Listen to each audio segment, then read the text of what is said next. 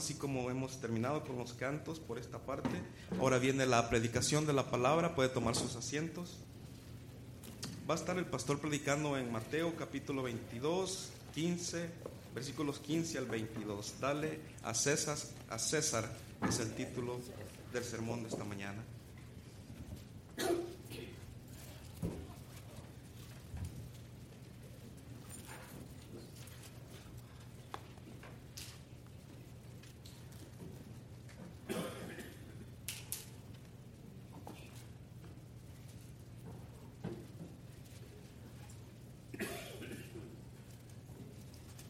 Muy buenos hermanos. Ah, estamos en Mateo capítulo 22 y estaremos leyendo desde el versículo 15 hasta el versículo 22. Si podéis poneros de pie para la lectura de la palabra de Dios.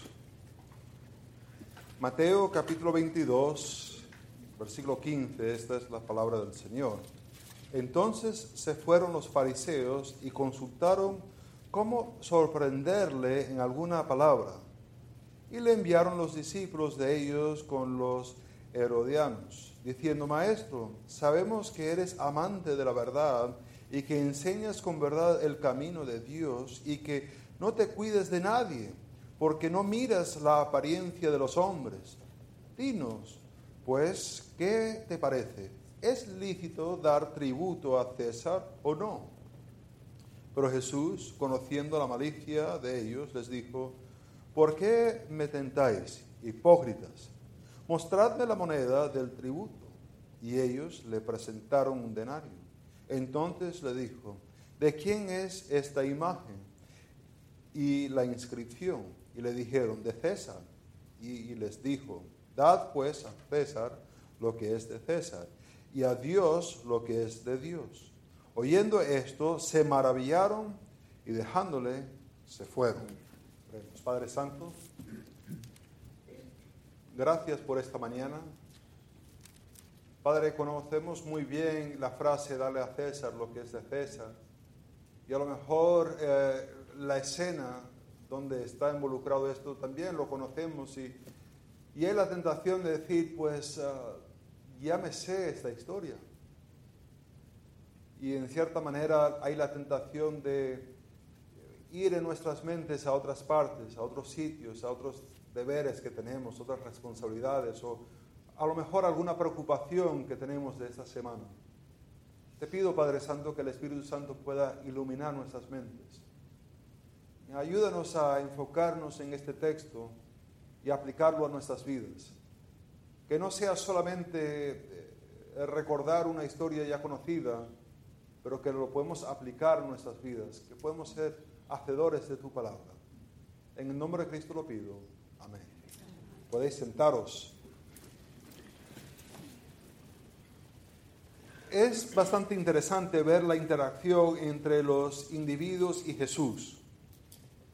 Jesús obra, Jesús actúa según ah, principios ah, bíblicos, principios que glorifiquen a Dios mientras que los líderes religiosos, ellos actúan según sus deseos.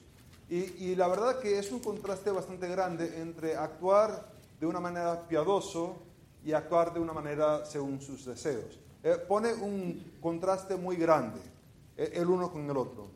Y lo que encontramos en este texto es que vemos como que se pone una, una trampa, una trampa para Jesús. Y lo vemos ahí, dice, fueron los fariseos y consultaron esa palabra consultar ah, tiene la idea de hacer un concilio, de como hablar algo para poder entenderlo bien. Pero en este contexto, ya que están tratando de tramar algo, no es como buscar consejo para buscar algo bien, sino es la idea de tramar algo para ser negativo. Ah, como cuando alguien se pone, se, se reúne para hablar de cómo pueden hacer a alguien caer. Y eso es lo que quieren hacer, es cómo sorprenderle. Y esta, esta idea es, ah, tiene la idea de cómo ah, el poner una trampa. Ah, se puede hacer diferentes trampas para tratar de agarrar diferentes animales, ¿verdad? el tipo de trampa que se usa para, por ejemplo, un venado no es igual que se usaría para un, un león o un oso, ¿verdad? Ah, cada tipo de animal tiene sus ciertas cosas que uno puede tratar de agarrarlo, entraparlo. Y es lo que quieren hacer, es tratar de consultar a ver cómo es que a Jesús lo pueden sorprender, cómo es que a Jesús lo pueden hablar para que ah, ah, lo, lo pueden agarrar. Entonces, no es que quieren usar cualquier tipo de trampa, están buscando algo particular y lo que quieren hacer es específicamente en su manera de hablar de qué es lo que va a decir. Ahora, esto lo hemos visto mucho ah, en, las, ah, las, elecciones del año pasado, en, las últimas elecciones. ¿Se acuerda que ah, los periodistas agarraban un cachito de algo que decía uno de los candidatos, solamente un cachito, ignoraban todo el contexto de dónde estaba ese cachito y, y ahí lo ponía, este ha dicho esto, y lo ponen así en primer plano, ¿verdad? Y ya hay que crucificarlo porque ha dicho eso. Y, quién sabe cuál fue el contexto de, todo, ¿no? Pero ahí agarraron un pedacito. Y es lo que quieren agarrar, es que, que diga algo, algo que ellos pueden decir, él lo dijo, y así usarlo para acusarlo con las personas. Ah, no se atreven ellos a, en este momento a enfrentarse a la multitud, porque está la multitud, lo están escuchando y les gusta lo que Jesús está haciendo, diciendo. Y es más, Jesús ha estado sanando a las personas y en esto de sanar a las personas, pues ah, le viene todo muy conveniente, ¿verdad que sí? Como que crucificar o apedrear o, o, echar a alguien que te acaba de sanar la esposa o el hijo o el esposo, como que no hace mucho sentido. Entonces, están buscando algo para sorprenderle, atraparlo en lo que va a decir, sus palabras. A ver si pueden agarrarlo en algo. Y dice, y enviaron los discípulos de ellos los discípulos de los fariseos son personas que han estado estudiando los fariseos, han estado estudiando las leyes de los fariseos, las tradiciones. Ya hemos visto mucho acerca de estos fariseos, de estas personas que ah, buscaron una y otra vez cómo hacer que Israel fuese una nación santa. Pero en tratar de hacer Israel una nación santa, desviaron al pueblo porque empezaron a hacer leyes de doctrinas humanas en vez de buscar a Dios, pusieron el énfasis en seguir sus consejos, seguir sus mandatos. Y, en vez de enfocarse en lo que Dios quiere, pusieron el enfoque en lo que el hombre ve. Y el hombre ve lo de afuera, pero no puede ver la intención del corazón.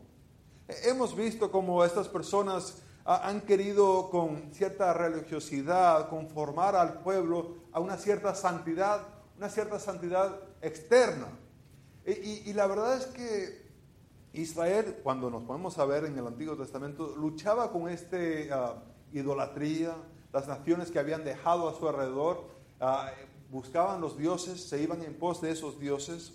Y, cuando regresaron a la tierra, salieron estos fariseos y, pusieron unas normas muy estrictas para tratar, tratar de evitar que Israel otra vez fuera deportado. Ah, pero al final no pudieron, ¿verdad? Sabemos en el año 70 qué pasó. Entró Roma, destruyó todo el templo y todos fueron dispersos por todas partes. Vemos la carta de Santiago, la carta a, los hebreos, son a personas esparcidas, están por todas partes. ¿Por qué? Porque aunque parecía por afuera muy bonito, adentro en su corazón no estaban sirviendo buscando de Dios. Sus corazones estaban muy alejados de Dios. Ahora, pero ¿quién son estos eh, herodianos? La verdad es que no se sabe mucho de ellos. Aparece aquí en el Evangelio de Mateo, pero la verdad es que no se conoce mucho de ellos. Por el título se asume que ellos eran personas que apoyaban mucho a Herodes. Y, como apoyaban a Herodes, por tanto tenían que estar también apoyando a Roma. Entonces aquí están los dos grupos. Los dos grupos ah, son unos que están muy pegados a la ley a las tradiciones. Otro grupo que está muy pegado a Roma y al poder político que puede ofrecer Roma. Eh, eh, te imaginas, te, te, acomodas al lado de un poder, un poder fuerte como Roma, pues ah, mejor que ponerte del lado de alguien que es bastante débil, ¿verdad que sí? Ah, si va a haber algún problema, ah, mejor estar al lado del fuerte, ¿verdad que sí? Y así todos salimos victoriosos, ¿verdad? no es bueno ponerte del lado del que va a perder. Y estas personas parece que se han acomodado de esa manera. Han sido astutos en ponerse al lado de Roma, de buscar el poder que ellos ofrecen. Entonces tienes estos dos grupos. Ellos quieren sorprenderle y lo que es curioso es que no pasan tiempo orando. No pasan tiempo consultando con Dios. Son personas religiosas y pensarías que la primera puerta que se pondrían a tocar es la de Dios. ¿Qué deberíamos hacer con este hombre? Pero es que la verdad es que no le interesa lo que va a decir Dios. Porque Dios te va a decir, escúchale, escúchale. Pero ellos no quieren saber lo que Dios quiere decir.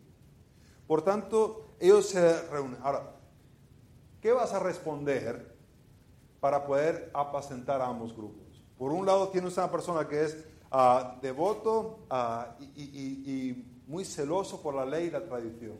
Por otro lado, tienes una persona muy celoso uh, a, a, Roma. ¿Qué vas a poder decir donde no vas a ofender uno al otro? No sé si has estado en una situación así, donde te ves en una posición difícil. Quieren tu opinión y uno ve las cosas y dice, mejor voy a McDonald's y me compro una hamburguesa porque si digo una cosa voy a ofender uno, si digo la otra, pues el otro va a quedar ofendido. Y, la situación está difícil. Y es que lo, consultaron, lo pensaron y dijeron, esto va a ser lo mejor. Ah, dice, diciendo, maestro. Ahora, no lo están llamando rabí, no lo están llamando su maestro, pero sí están dándose cuenta que es una persona de, ah, que conoce las cosas, que es alguien de conocimientos. Es como le dicen, maestro. Sabemos que eres amante a la verdad. ¡Wow! ¡Qué título! Que hay la opción de buscar algo falso o buscar algo verdadero y tú siempre buscas lo que es verdad, lo que es correcto. Ah, es lo que le está diciendo. Ah, parece Jesús un pedazo de pan, porque cómo le ponen la mantequilla encima, ¿no? Ah, Maestros, sabemos que te gusta la verdad. ¿Qué más le dicen? Eh, eh, enseñas con verdad el camino de Dios. ¿En verdad lo creen? No lo creen. Porque lo quieren sorprender en algo, pero ¿cómo se les salen las palabras de la boca, no? Es como que es un pedazo de pan y cómo le ponen esa mantequilla encima. Y, y, que te cuidas de nadie. Ah, a ti no te importa la opinión de nadie. No importa quién sea, si sea un rey, que sea una persona religiosa, no te importa quién sea la persona, porque no miras la apariencia de los hombres. Es decir, no miras la cara, es la, idea, no mires la, fachada. en Venezuela ah, se ha visto ah, que a veces hay, uno va, por ejemplo, de, de Puerto Ordaz al Tigre, y en ese camino hay bastante campo y a veces se ve ah, unas fachadas de unas casas y se ve muy grande, se ve muy grande, se ve muy bonito, el paredón de afuera enorme, eh, se ve la casa grande, pero si llegas a ver al lado, ves que no está terminado. O sea, es una fachada y tú lo ves del frente y dices, pues. ¡Qué casa! Pero si empiezas a ver, ah, pues no tiene techo para, para esa parte de atrás de la casa. Eh, eh, no se ha terminado. Y se ve cómo está oxidado las, ah, ah, las varas de, hierro y, se da cuenta uno rápidamente que esto lleva años así, años que, no se ha terminado. Pero están muy contentos con, la fachada. Se ve, uff, qué hermoso casa. Pero es la parte de atrás que... Y, dice, eh, tú no ves la fachada, ¿no? Tú entras a lo profundo en la casa para mirar. Tú ves al corazón de la persona. Ves la motivación por qué está haciendo lo que está haciendo. E, es curioso porque dicen estas cosas, pero no lo examinan para ellos mismos.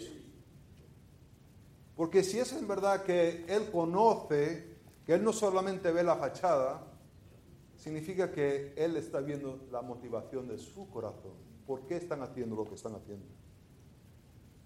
Dinos, pues, versículo 17, ¿qué te parece? ¿es lícito dar tributo a César o no? Wow, ahí está la trampa. ¿Qué se debe hacer? Ahora, la, pregunta de los impuestos es bastante delicada. Es una pregunta muy, muy delicada porque había, se podría llamar un impuesto, pero la verdad era una ofrenda que se daba al templo para mantener el templo. En verdad no era un impuesto, era algo que deberían estar dando voluntariamente para mantener el templo. Pero también a Roma, como tenía su imperio, tenía ciertos impuestos para usar ciertas ah, ah, vías. También había impuestos por comprar cosas, por vender cosas. Había impuestos para todo. Pero por encima había un impuesto que se ponía por, eh, por, todos los que no eran romanos. Cada persona que no era ciudadano, ciudadano romano tenía que pagar este y era un tributo a pagarle a César. Un agradecimiento por, por, ser emperador sobre ellos, ¿no? Ah, y era la manera para él decir, yo tengo poder para dictar lo que tú haces. E, este, este, uh, este impuesto, la verdad es que era muy difícil para ellos aceptarlo. Uh, dos décadas antes que este momento, había uno que había llegado a Jerusalén para tratar de uh, armar un alboroto, tratar de resistirse a Roma. Y Roma en un día lo, lo cerró. Mataron a las personas, todo quedó destruido, hubo paz, eh, bueno, en la mañana no había paz, pero ya para la tarde había paz, todo estaba tranquilo. Ah, se debatía. Después, en el año 66, o sea, ya unos ah, treinta y pico años después de esta semana, hubo otra persona que vino y empezó a causar un alboroto, y ese alboroto era tan grande que ah, Roma decidió, no, ya no voy a estar con ellos. Y envió, y en el año 70 sitió toda la ciudad. derrumbó el templo, derrumbó todo. Entonces, este aspecto de hablar del impuesto era algo que causaba bastante ah, enojo por alguna parte. A las personas no pensaban que era justo porque ya se le estaba cobrando los impuestos por usar las calles, etcétera, etcétera. Entonces, este, llegaron ellos juntos para hablar y esta fue la idea. Vamos a hacerle la pregunta acerca de este impuesto, este impuesto que se debate mucho. Ahí está. ¿Qué se debe hacer? Está la trampa ya puesto. Si dice que no está bien, pues están los de Herodes que lo van a acusar. Si dice que está bien, pues va a decir los fariseos que, que no, hay que pagarle a Dios, hay que pagarle al templo, hay que darle las ofrendas, pero e, este otro no tiene ninguna autoridad. Está Jesús en una situación difícil. Pero Jesús no es cualquier persona. ¿eh? Él ve la trampa mucho antes que la trampa se ha puesto. Dice el versículo 18, pero viendo Jesús, pero Jesús, conociendo la malicia de ellos, ah, esa palabra ah, conociendo es teniendo una información íntima, conoce íntimamente la malicia de ellos. Es decir, es decir, están ellos hablando y lo que están hablando suena muy bonito, pero él ve lo que está ocurriendo en el corazón de ellos y cómo hay maldad. Y dice, ah, ¿por qué me tentáis, hipócritas?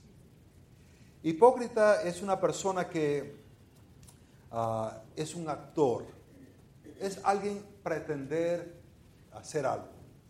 En verdad no es. Ah, no se usa solamente negativamente, se usaba esta palabra para denominar cualquier actor eh, en las obras teatrales de, Grecia. La persona era un hipócrita porque no era la persona, pero actuaba como si fuera esa persona. Entonces no, no es siempre negativo, pero en este sentido está diciendo son hipócritas porque con palabras exaltan a Dios, a Jesús, pero su corazón no tiene nada que ver con Jesús. Ahora, ¿qué hace Jesús? Versículo 19. Mostrarme la, moneda de tributo.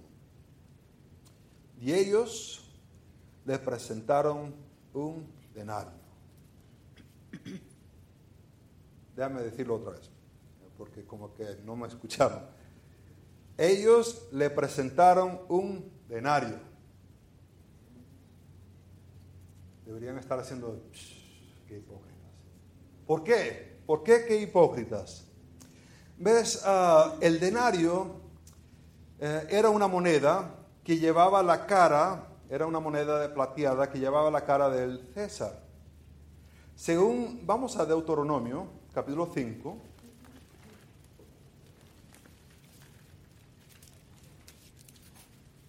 Capítulo 5, versículo 8. Dice, no harás para ti escultura ni imagen alguna de cosa que está arriba en los cielos, ni abajo en la tierra, ni en las aguas debajo de la tierra. Ahí está la ley. Ellos, él le pide una moneda, y la moneda que le da es una moneda que tiene una imagen, que estando bajo de la ley, no debían estar en el templo con una moneda que tiene una imagen, ¿verdad? Ahora, no solamente es una imagen, pero es la cara de César, que dice a César, hijo del Dios Augusto, sumo sacerdote. ¡Wow! ¿Te imaginas con una moneda así en el templo? Y el que lo tiene es el que está haciendo la pregunta. ¡Qué hipócrita! ¿Cómo, cómo es posible? Y dices, a lo mejor estás argumentando, pero esa es la moneda que se había que dar. No, porque esa moneda se hacía en Lyon, Francia, y hacían otra moneda más que no tenía ninguna inscripción, porque estaban, Roma estaba al tanto de que había algunos sitios que eran muy sensibles con las inscripciones. Entonces tenía una moneda plana, que no tenía nada. Pero ellos la que sacan es el denario, que sí tenía la portada de César, que sí tiene que es el Hijo del Dios, que es el sumo sacerdote. Los que le están haciendo la pregunta son culpables y ahí lo muestran. ¡Ay, qué vergüenza! ¿Te imaginas? ¡Wow! De todas las monedas que podían sacar, por lo menos disimula un poquito y saca la otra. Pero no lo hicieron. Ellos como que abrieron la puerta y se tiraron al todo ahí, ¿verdad? ¡Qué ignorantes! Por lo menos disimula un poquito.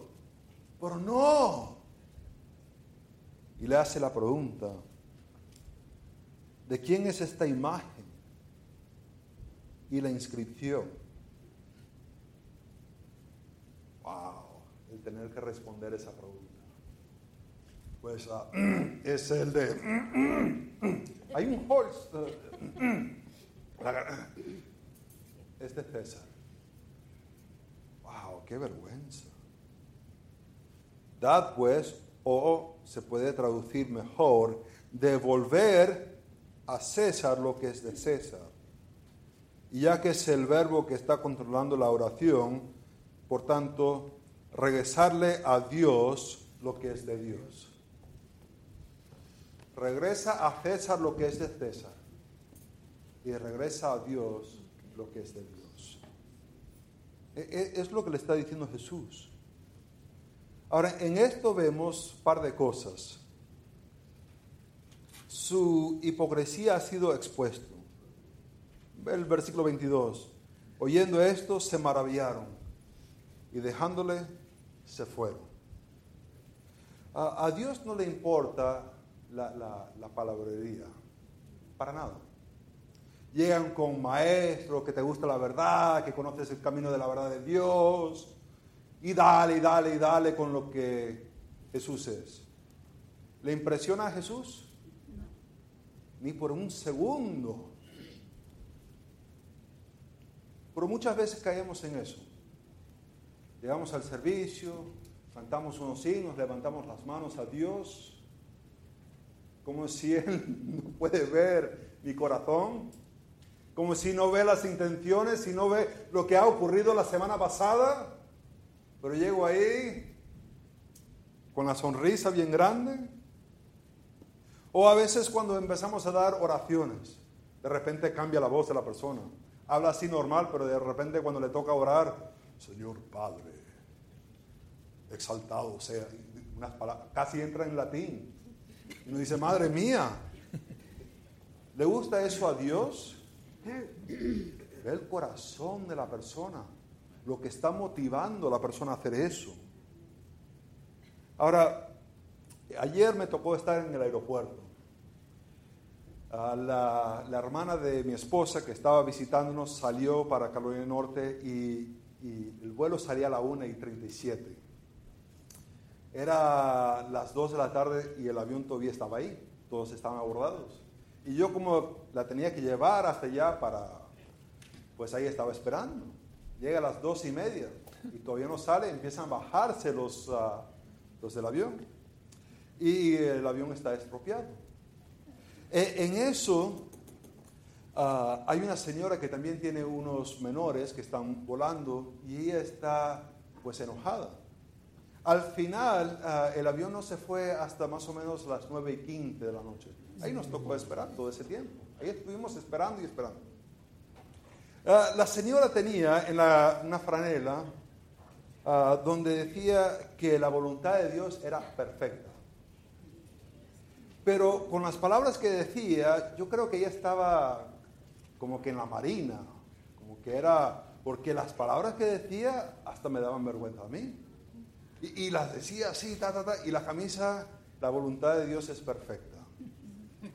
Eh, por afuera parecía muy bonito. Uno ve la camisa y dice, madre cristiana, ¿ah? ve cómo está, cómo, no se avergüenza por la fe. ¿Cómo usa esa camisa para testificar de Dios? Pero en su corazón, al momento de haber un problema, sale lo que estaba en el corazón de ella. Y lo que estaba en el corazón de ella es que me da igual cuál sea la voluntad de Dios. Esto me es incómodo y no me gusta. Y por tanto me voy a quejar para que las personas sepan. Y voy a usar palabras que no son decentes. A veces nos gusta decir ciertas cosas. Y, a lo mejor nos engañas a nosotros, a, mí, o a los que están acá. Pero para engañarme a mí lo puede hacer cualquiera. ¿De qué vale la pena? Es Dios que ve. Y Dios no es engañado. La otra cosa que vemos acá es que hay una organización según imagen. Mi esposa ah, tiene los, los juguetes de mi hijo organizados en diferentes uh, containers, ¿no? Y, y, en cada uno tiene como una foto de qué tipo de juguetes están en cada uno de ellos. Ahora, mi hijo tiene una memoria excelente. Él sabe dónde va cada juguete sin ver las imágenes. Yo creo que ella puso esas imágenes para mí, para que yo supiera dónde poner esos juguetes, ¿no? Uh, porque yo los agarro todos y los, los tiro ahí, pero eh, hay un orden, hay un orden, ¿verdad? Ahora, se pone los dinosaurios donde van los dinosaurios. Los legos se ponen donde van los legos. Los hombres de guerra van en su sitio también. Y es lo que presenta aquí también Jesús. Cada cosa está donde debería estar. Ahora, a lo mejor nos podemos quejar del gobierno. Y en esto de que Él le dice, dale a César lo que es de César, Él está dando un validez a César y el gobierno que él tiene, porque es una autoridad que Dios ha puesto. Ahora, ¿era pagano? Claro que sí, pero Dios pone gobiernos y Dios quita gobiernos. Ah, la idea no es que hay que buscar de tratar de remover los gobiernos y poner los gobiernos que nosotros pensamos que sean uh, de Dios. No, no es lo que está diciendo Jesús acá. Dios establece y quita gobiernos. ¿Se acuerdan cuando estaba Israel y usó a Nabucodonosor y chao pescado. Y después quitó a Nabucodonosor y puso, los persas. Dios pone y establece gobiernos como a Él le parece bien. E, e, es soberano. Pero de igual manera que está este gobierno, el de César, también está lo que es de Dios. Y lo que presenta aquí es esta imagen. Ahora déjame desarrollar esto rápidamente Vemos en Génesis capítulo 1, versículo 26, que nosotros fuimos creados a la imagen de Dios. En esa imagen, eh, parte de lo que significa eso es que nosotros reflejamos su carácter, su persona, cuando obedecemos y actuamos como Él. Es decir, el ser creado a la imagen de Dios requiere que nosotros actuemos y nos comportemos como Él se comporta. Que ningún animal lo hace los árboles no lo hacen. La tierra, la, la alfombra no lo hace. Pero el ser creado a la imagen de Dios nos toca reflejar el carácter, la persona de Dios. Por tanto, cada cosa en su lugar. El impuesto para César, pero la persona para Dios. Y eso lo vemos en Romanos capítulo 8, versículo 29, que siempre estoy hablando de ello, que es la voluntad de Dios que, seamos hechos conformes a la imagen de Jesucristo. Uh, de Corintios, vamos allá un momentico, según de Corintios capítulo 3, uh, versículo 18. Por tanto, nosotros, todos mirando a cara descubiertas como en un espejo, la gloria del Señor, somos transformados de gloria en gloria a la, a la misma imagen. Es la obra que Dios está haciendo en mi vida, en vuestra vida. El cambiar a la imagen de Jesucristo. El que nos parecemos menos hoy a nosotros mismos y más como Cristo. E, e, es lo que Dios está haciendo. Por tanto, cada cosa en su lugar. Los impuestos al César, pero las personas a Dios. Me pregunto si esa es una realidad en su vida. Si estás reflejando la gloria de Dios por medio de obedecer, buscar de Él. No estoy hablando de la perfección. Sabemos de 1 de Juan 1.9 que no vamos a ser perfectos, pero si confesamos nuestros pecados, Él es fiel y justo para perdonarnos y limpiarnos de toda maldad. Ahora, en esto vemos eh, cómo se relaciona este, uh, esta historia, esta interpretación. Pero hay, hay algo en el contexto histórico literaria que creo que tiene mucha validez para nosotros. Uh, hay el chiste de, de, un hombre que fue, pongámosle, pongámosles a Pablo, Pablo fue al cine y, y vio una de estas vaqueras, ¿no? Y al siguiente día uh, viene Juan y le dice a Pablo y le dice, mira, vamos a ir a ver esta película. Dice, pues ya había noche. Y dice, no, no, yo te lo pago, vente, vamos así, yo no voy solo. Y pues se van ambos juntos, el Pablo de, de Malagana, pero fue. Y ahí en la película ve que viene el vaquero, ¿no? El, grandote, el, el con, ahí con la, y ahí va con el caballo, ¿no? Entrando al pueblo. Y le dice Pablo a Juan, me dice, te ha puesto cinco dólares que ese no entra al bar. ¿Qué dices? ¿Viste la película ayer y me vas a apostar cinco dólares que no va a entrar al bar? Dice, sí, sí, sí, yo, yo te lo apuesto, cinco dólares que ese no entra al bar. Pero ¿cómo vas a hacer esa apuesta? Acabas de ver la, la película ayer. Dice, no, no, no, te lo apuesto. Y así de mala gana, Juan le dice, está bien, te pago la entrada y ahora me vas a quitar cinco dólares. Y entra el vaquero ahí, entrando, ¿no? Llega, se para justo enfrente del bar, agarra el caballo, lo amarra ahí y, empieza a subir la escalera para entrar al bar. Y de repente abre la puerta y entra en el bar. Y Juan le dice a Pablo, hombre, ¿se te olvidó o qué? Dice, no, hombre, que con la paliza que le dieron ayer yo dije, ah, seguro que no entra hoy. A veces, a veces confundimos la situación, vemos algo y, la verdad que no, no, lo entendemos bien. Decimos, es imposible que va a entrar segunda vez. Seguro que no. Va a cambiar la película porque eh, con la paliza que le dieron, ese no entra otra vez. Pero uno ve este texto y uno se tiene que rascar la cabeza y decir, ¿cómo es posible que esto esté ocurriendo?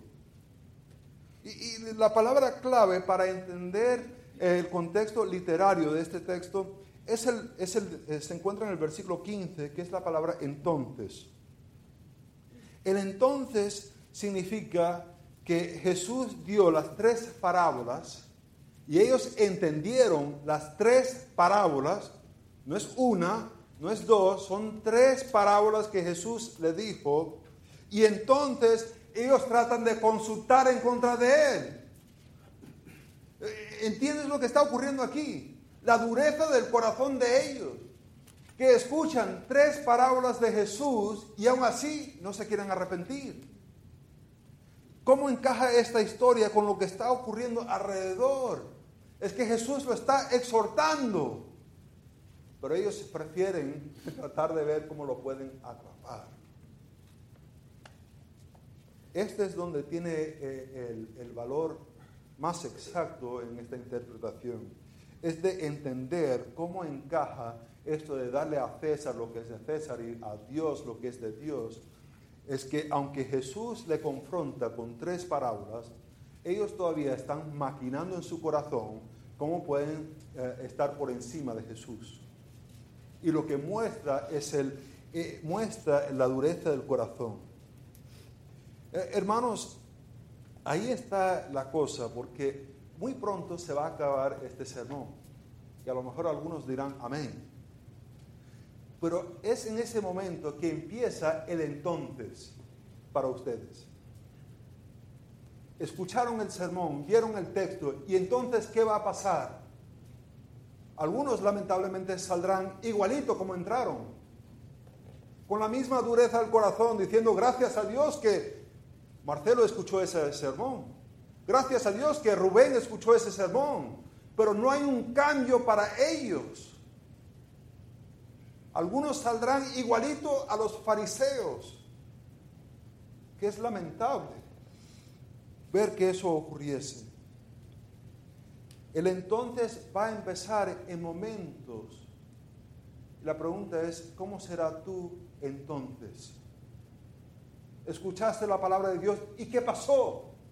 ¿Qué resultado tuvo? ¿Qué fruto hay en tu vida a base del texto? Algunos cogerán las llaves, se irán al restaurante, comerán y se les olvidará todo. Seguirán su semana como si no hubiera pasado nada. Y regresarán la próxima semana levantando los brazos otra vez, cantando, diciéndole cosas a Dios de la bondad, cuando en su corazón están tan endurecidos a Él. Y eso será el entonces de algunos que están aquí. Para otros será diferente. Han estado buscando de Dios y el entonces será motivación para seguir buscándole seguir arrepentiéndose de sus pecados, seguir ah, ah, dependiendo de la gracia y la bondad de Jesucristo. Eso será su entonces. Habrán escuchado esto y dirán, pues hay que darle a César lo que es de César, pero yo soy de Dios y le tengo que dar a Dios mi vida. Y algunos será ese su entonces. ¿Cuál será su entonces? Cristianos deben vivir para Dios por medio de humildemente arrepentiéndose de su manera y buscar a Dios con todo su corazón. Y la pregunta será para ustedes, ¿cuál será su entonces? Oremos. Padre Santo, vemos la dureza del corazón de los fariseos, pero lamentablemente a lo mejor algunos de nosotros saldremos hoy con esa misma dureza y en vez de rendirte a ti, Padre Santo, nuestras vidas, sabiendo que somos creados a tu imagen, sabiendo que deberíamos estar reflejando tu gloria por medio de obedecerte a ti, seguiremos viviendo en lo mismo. Pido, Padre Santo, que nos podamos arrepentir de eso y que podamos buscar de ti. En el nombre de Cristo lo pido. Amén. Viene el hermano para dirigirnos en unas canciones. Hermanos, siempre estamos a la orden para hablar.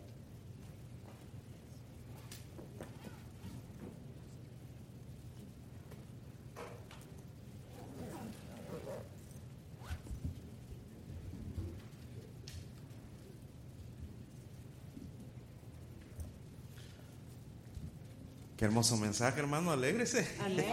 no ponga la cara triste. La, verdad de Dios a veces nos incomoda, pero es la verdad de Dios. Yo me gozo, hermanos. Gracias, pastor, por predicarnos la palabra del Señor.